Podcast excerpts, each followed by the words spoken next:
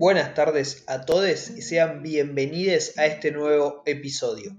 Hoy vamos a estar viendo el lado B de la pandemia y para eso vamos a estar hablando con Rubén Ciuró, quien forma parte del Consejo Ejecutivo Provincial de la CTA Buenos Aires, que nos va a comentar sobre la acción de los docentes en el partido de Lomas de Zamora.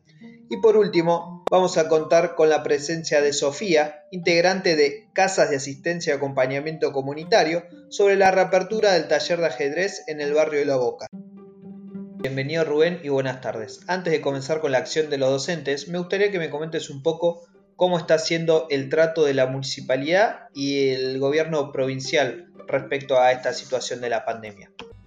Eh, rápidamente Servicio Alimentario Escolar, es decir, Kisilov, es decir, Agustina Vila, la ministra, la directora general de escuelas, implementaron sistemática y masivamente que las escuelas que tenían comedor y que tenían merendero o merienda reforzada, las familias reciban una, un bolsón de alimentos. Inicialmente era cada 15 días, después a pedido de los gremios este, se hizo una vez por mes para reducir justamente la circulación de, de los padres y las madres que van a buscar los bolsones y de los docentes que voluntariamente se presentan en las escuelas para, para hacer esta, este ejercicio material de solidaridad social, ¿no?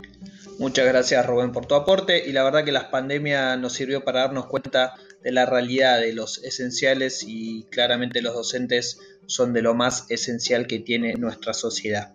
Ahora vamos a ir con Sofía que nos va a comentar un poco cómo es esta eventualidad de hacer un curso de ajedrez vía Zoom. Siempre quise aprender a jugar al ajedrez, entonces como que siempre lo, lo vemos más difícil, ¿no? como que tenés que entender las piezas, muchas piezas diferentes. Y, la, y el hecho que lo hayamos tomado el viernes me pareció sencillo, lo, lo pude ver y me gustó, porque siempre tuvo la idea de querer jugar, porque aparte se ve sofisticado, ¿viste? Es como que. Eh, y tenés que pensar las jugadas, y Cristian lo hizo de una manera muy didáctica. Aparte, nos explicó, nos llevó al, a años atrás, ¿viste? Contando cómo, cómo también es, es planteada una guerra donde existen los peones, existen los reyes. Entonces nos hizo todo como una introducción hacia el juego, que también fue interesante enfocar esa mirada de cómo el peón siempre defiende y hay que cuidar al rey, ¿no? Muchas gracias Sofía por tu aporte y muy interesante la mirada de Cristian sobre el ajedrez. Así finaliza este nuevo episodio. No quiero dejar de agradecer a Rubén y a Sofía por participar y a FM La Boca y FM Riachuelo que me facilitaron los audios.